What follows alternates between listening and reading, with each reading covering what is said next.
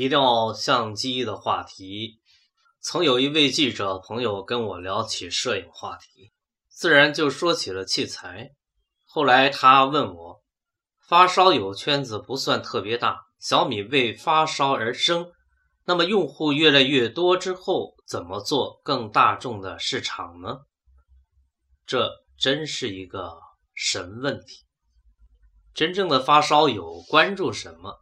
一言以蔽之，新奇特、高精尖，产品在某个方面做到极致，就自然能够得到发烧友的追捧。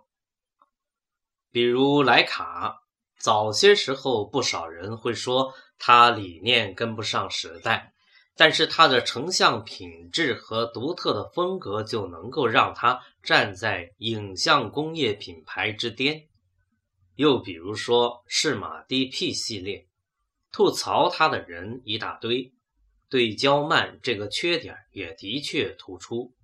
但是它有三层 CCD 独特技术，保证画质有接近 APS- 杠 C 单反水平的大尺寸传感器，作为一个小巧型的数码相机来说，仍然值得赞赏。这就是小米手机从诞生起就一直追求高性能的原因。只要性能突出、个性鲜明，就一定会有人爱。最初爱你、赞赏你的就是核心种子用户，这些发烧友是人群中的意见领袖。而在消费电子行业中，意见领袖的评价对普通用户的购买决定。有很大的影响力。当初我的理光相机和尼康胶片单反就是在懂行的朋友指导下买的，后来才逐步自己摸索进了发烧之路上，有了基于自己喜好的判断力。而这些品牌性格仍是最重要的影响力。比如在全副数码单反中，我选择了佳能。尽管尼康直接出片画质更锐利，对比度更高，但是我更喜欢佳能镜头上的红圈多过尼康的金圈，加上佳能画质更柔和，后期空间更大。发烧友意见领袖发挥的是口碑营销的张力，现在社交化媒体的崛起又给他了无限加成。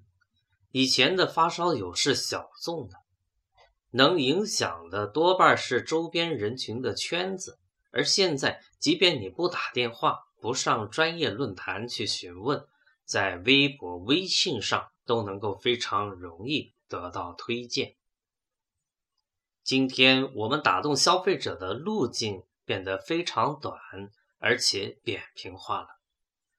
所以，围绕住发烧友做产品、做营销的方式，才能得到空前的成功。更何况，小米要做的手机、电视等产品，都是标准化、大众市场的产品。我们要做的是国民品牌，在社交化媒体领域话题更加普遍。所以，我们有信心回答前面那个神问题：如今市场中。打动发烧友就能够打动市场，因为消费电子行业中发烧友喜欢的都代表着有好的品质。感谢这位记者朋友，这一次的闲聊让我回想起了小米传播节奏的潜意识的由来。小米定位为发烧而生，实际是我们八个联合创始人都是爱玩的发烧友。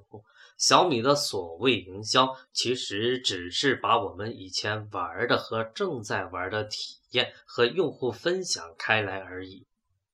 我之前说过关于品牌成长路径的话题，这实际上意味着品牌就在用户的附近、身边，或者在用户的心里。对于大多数传统品牌营销手法而言，最常见的莫过于。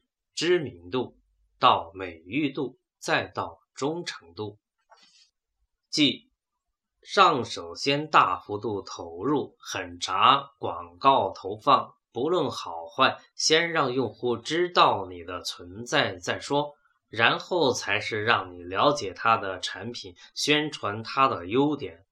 保健品行业最突出，原有脑白金，竟有吉草，都是典型案例。对于互联网企业而言，路数有些变化，是美誉度、知名度、忠诚度。互联网经济是体验经济，产品即体验，产品即品牌，然后再通过互联网快速扩散。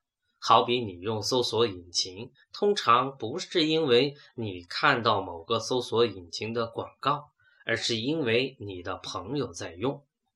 但是传统互联网平台通常难有忠诚度。用户去留不过是因为工具价值大小来决定。